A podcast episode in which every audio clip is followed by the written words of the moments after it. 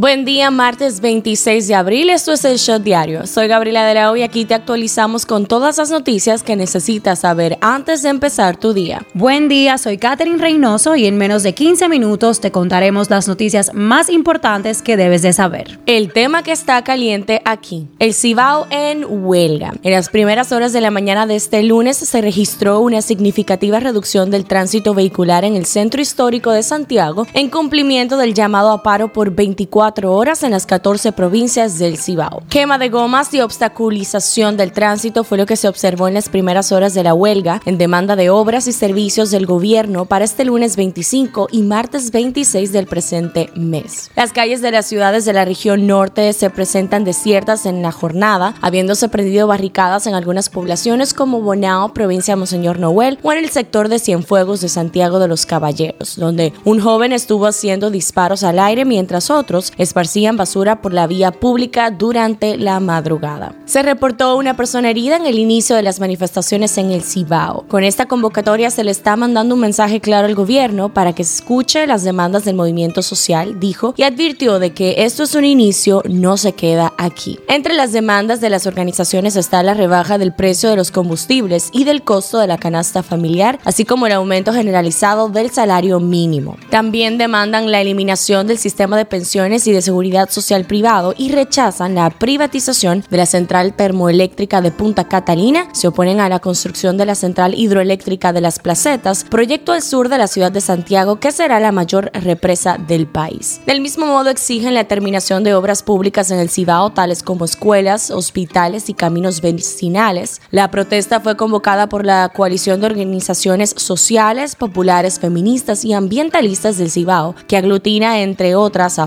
Al Frente de Lucha, Unidad y Progreso y la Coalición Socioambiental en Defensa de la Sierra, así como otros grupos populares, feministas y comunitarios de la región. Las principales instituciones empresariales de la provincia de Santiago y toda la región del Cibao han rechazado en un comunicado el paro general de las labores por 24 horas convocado para el lunes en las 14 provincias de esa jurisdicción. El tema que está caliente allá. Twitter aceptó que Elon Musk lo compre en un acuerdo valorado en alrededor de 44 mil millones de dólares, informó la compañía este lunes. Esta suma hace a este hecho como el acuerdo más grande de privatización de una empresa, cosa que Musk tuvo en miras desde el inicio. Desbloquearla para sacarle su extraordinario potencial. Según el magnate, su intención de estar a la cabeza es porque desea convertir a la plataforma en la red social de la libertad de expresión y regular unos asuntos programáticos que no lo permiten como el algoritmo.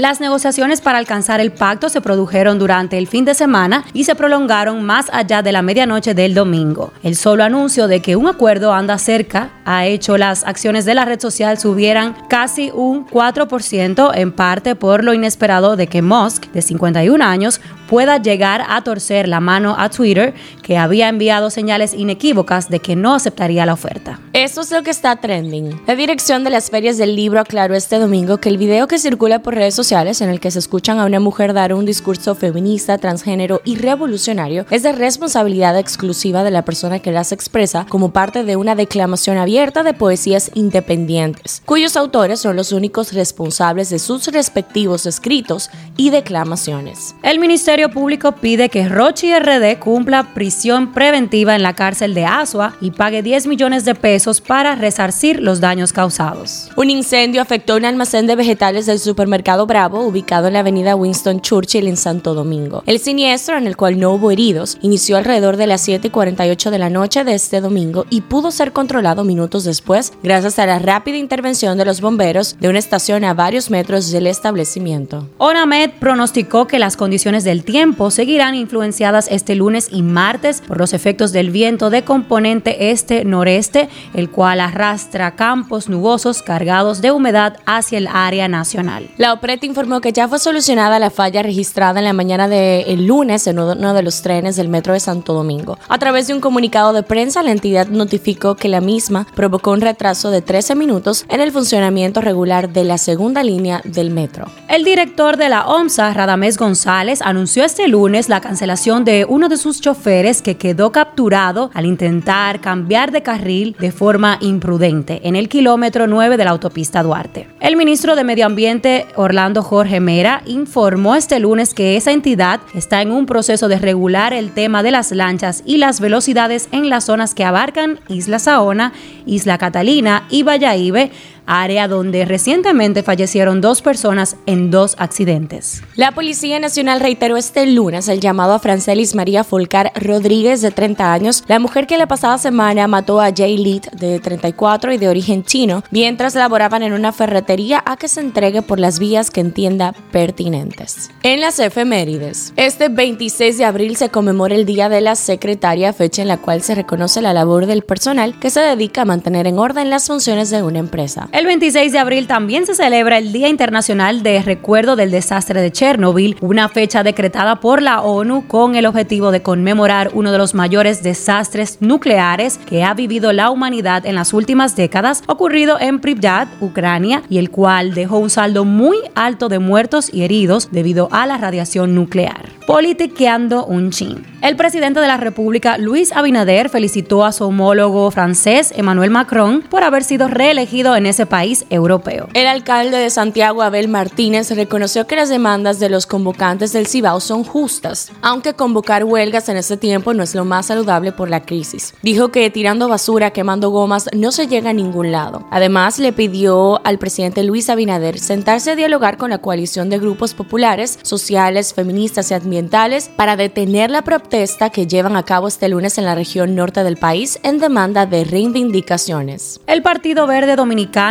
hizo una propuesta formal al director del Centro de Operaciones de Emergencia COE, general retirado Juan Manuel Méndez García, para que asuma la candidatura presidencial de esa organización en las elecciones generales del 2024. Hablando un poco de salud, los pasajeros internacionales ya podrán entrar al país sin presentar pruebas PCR ni de antígenos contra el coronavirus, luego de que la Junta de Aviación Civil, mediante resolución, dejara sin efecto la medida que exigía a los viajeros y a las viajeras presentar el documento a su llegada a los aeropuertos dominicanos. El Hospital Salvador Gautier inició este domingo su decimoséptima jornada de cirugías de columna vertebral en el beneficio de niños y adolescentes con deformidades. Se dio inicio ya a la primera etapa de la jornada que este domingo consistió en la evaluación y selección a los pacientes, concluyó con un total de 27 beneficiados. Resaltó que desde el lunes 25 hasta el próximo sábado 30 serán realizadas varias cirugías simultáneas por día en los diferentes quirófanos del Gautier. Los casos de hepatitis infantil aguda de origen desconocido inicialmente reportados en Reino Unido siguen aumentando y ya se han confirmado al menos 169 en 11 países, uno de ellos mortal, informó la Organización Mundial de la Salud. El Ministerio de Salud Pública reportó este lunes 27 nuevos casos de coronavirus, destacando una franca tendencia a la baja de los contagios por la enfermedad en República Dominicana. El pediatra y expresidente del Colegio Médico Dominicano, Waldo Ariel Suero, alertó sobre la presencia en varios países de hepatitis aguda infantil, una nueva enfermedad de etiología aún desconocida. Un shot deportivo. Los Miami Heat encarrilaron este domingo su pase a la segunda ronda de los playoffs de la NBA al imponerse por 110 a 86 a domicilio a los Atlanta Hawks con un doble doble de 36 puntos y 10 rebotes de un intratable Jimmy Butler para tomar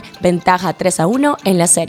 Tyson Fury prometió retirarse del boxeo profesional después de producir una clase magistral al vencer a Dillian White en el estadio de Wembley el sábado. Byron Buxton de los Mellizos de Minnesota hizo historia al pegar el jonrón de walk-off más largo que se haya registrado desde que se recoge esta estadística de las grandes ligas en el triunfo de su equipo contra los Medias Blancas de Chicago. Se habla de los City Connect Uniforms de los Reales de Kansas, inspirado en la ciudad de las fuentes. El logo de la gorra simula el agua cayendo. En el cuello tiene una banda que dice Hey, Hey, Hey, que es la canción de victoria del equipo. Se habla del piloto de Fórmula 1 Lewis Hamilton y la tenista profesional Serena Williams porque figuran entre los posibles compradores del club de la Premier League Chelsea. Hansel Donato firmó un acuerdo para ser la nueva imagen de Van Reservas. El jardinero profesional dominicano Ramón Laureano entró en proceso de rehabilitación según los atléticos. Ramón está cumpliendo suspensión por dopaje positivo positivo. Se habla de la serie de playoffs de Brooklyn y Boston por el bajo rendimiento de los Nets y porque son el único equipo en esta postemporada que no ha podido ganar ni un partido. El dominicano Eloy Jiménez fue colocado en la lista de los lesionados de los Medias Blancas tras un fuerte tirón de la corva derecha. Pasa en TNT, pasa en el mundo. El gobierno de Nicaragua, a través de un comunicado, reiteró la renuncia del país ante la Organización de los Estados Americanos y anunció el retiro de credenciales de sus funcionarios ante la OEA en Washington, así como el cierre de las instalaciones de la entidad en Managua. Mississippi se convertirá en el último estado de Estados Unidos en aprobar igualdad de paga para hombres y mujeres. El gobernador republicano Tate Reeves firmó la medida que entrará en vigencia el primero de julio. Un tribunal de apelaciones de Texas suspendió este lunes la ejecución prevista el miércoles de Melissa Lucio, una estadounidense de origen mexicano condenada a muerte por el asesinato de su hija tras un polémico juicio, anunciaron sus abogados. Otro tribunal de Texas examinará nuevas pruebas de su inocencia, precisan en el comunicado. ¿Qué dice la gente en Twitter? Usuarios comentan sobre la nueva adquisición de Elon Musk, la red social Twitter. Afirman que el imperio y la dictadura ideológica que llevaba de perder terreno vital. Además, bromean que Donald Trump está esperando que le quiten el baneo de su cuenta. En la farándula, la esposa del cantante urbano Rochi RD tronó contra quienes se aprovechan de la situación por la que actualmente está pasando el artista para generar tendencias y utilizarlo como marketing. Arcángel La Maravilla arremetió contra el artista dominicano Rochi RD y aseguró que lo mal hecho es lo mal hecho y que él no respeta violadores. En un live que hizo en su Instagram dijo lo siguiente, eso no es de gangsters, tú lo que eres es un abusador. Los gangsters caminan fino y corren con los códigos, yo no respeto violadores. Crece el clan Montaner. A unas semanas del nacimiento de Índigo, la bebé de Camilo y Eva Luna, el otro hijo de Ricardo Montaner, Mau, anunció que se convertirá en padre por primera vez. El cantante y su esposa Sara Escobar dieron a conocer que serán padres de un niño llamado Apolo. A través de su cuenta de Instagram, la cantante colombiana Karol G anunció una gira por Estados Unidos llamada Strip Love Tour. ¿Sabías que una japonesa certificada como la persona más vieja del mundo murió a la edad de 119 años? Informaron este lunes las autoridades locales. Cifra del día, 10.000. Un juez de Nueva York ordenó el lunes al expresidente de Estados Unidos, Donald Trump, a pagar 10 mil dólares diarios hasta que se avenga a entregar documentos contables y fiscales como parte de una investigación civil sobre sus empresas. Este shot llega a ustedes gracias a Harina Mazorca. Esto ha sido todo por el día de hoy. Recuerden seguirnos en nuestras redes sociales, arroba el punto shot, para más actualizaciones durante el día. Nos vemos cuando nos escuchemos.